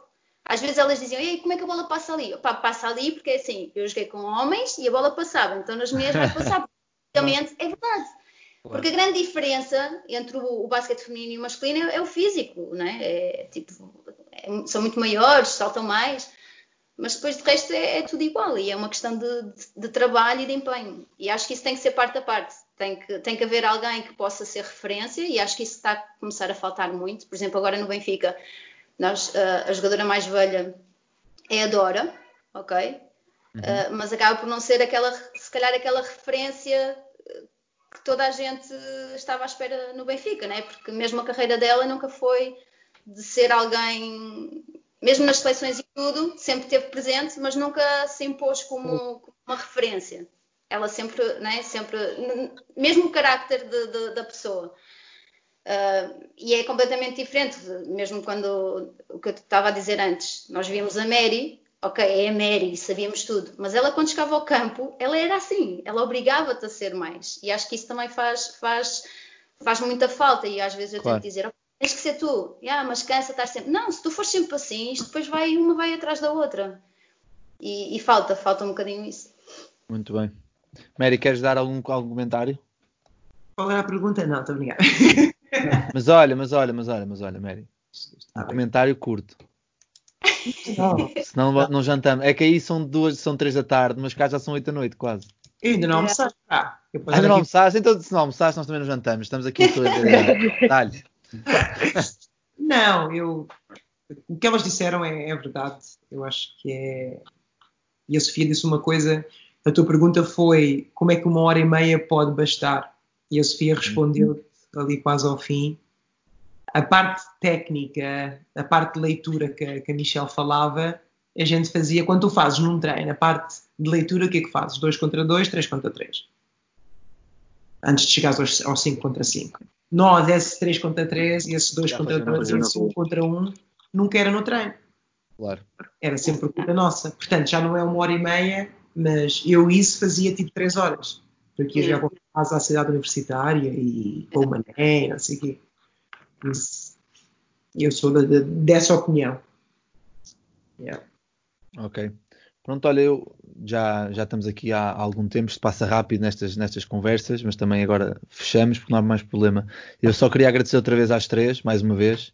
Uh, foi uma conversa, foi uma conversa ótima e espero poder ter mais porque não só acho, não só acho que, que fa há falta deste tipo de, de, conversas entre treinadores de vários, de vários contextos cá em Portugal, como acho que há, há muita falta destas conversas no, no mundo do, do do feminino e dar, e dar, e dar imagem também e mais valor a, às mulheres treinadoras que temos, e não só treinadoras, mas também jogadores. Por isso quero-vos agradecer por terem tirado duas horas do vosso dia para, para poderem partilhar comigo e com o Diogo aqui, aqui as vossas experiências e que tenham gostado, obviamente. E não sei, se querem, não sei se querem dar algum comentário antes de fecharmos. Eu quero desafiar as minhas colegas. Estás a ver? Gestor, tarde ou nunca se endireita. Eu quero desafiar as, as, minhas colegas e os meus colegas uh, de vez em quando fazermos esta, esta, esta brincadeira e, por exemplo, hoje falámos de scouting, que é como é que é tão diferente, não é? E acho que da próxima vez que nos encontrarmos, cada um fez um scout e vamos falando e mostrando. E os campeonatos são diferentes, as coisas são diferentes, mas acho que tem sempre alguma coisa que nós podemos tirar uns dos outros, e seja homens, mulheres, crianças. E... Só, só para, para mim serve também para estar um bocadinho ligada a Portugal. Não é? Eu, claro. Muito tempo que eu não, não vejo um jogo português. Uh, eu espero que, Sofia, tu que estás em Portugal, que em, nos próximos tempos breves consigas treinar com seleções, que, porque acho que isso é que falta, e já tive esta conversa com o Vasco, um, isso é que falta, por isso uh, já a desenvolver para um futuro, pegar em equipas, seleções, uh, under, seniors, whatever, uh, agora no YouTube encontras os jogos da seleção, fazer um scout, a gente vem para aqui com divide, que, porque é que achaste que era importante, como é que jogarias esta situação, assim, acho que é importante só para ver como é que todos nós, como é que funciona cá dentro, porque nós todos uhum. um jogo de maneira diferente. E, acho, é, era, acho que é, é só marcar isso. Agora, hoje em dia, há tanto tempo que é só marcar isso. É, mas, mas... tempo, é. calma. Ah, pois, tens razão, desculpa. desculpa. Eu estou a falar da minha parte. Eu juro, eu posso vos dizer que eu achava que ia ter imenso tempo, tipo, vou pôr o sono em dia. Eu não tenho tempo para nada. E entre a Adriana com a escola online, com treinos online, o, o Miguel que não para, é um terror. Agora estás com saudades dos profs, é? estás com saudades dos profs, pois é.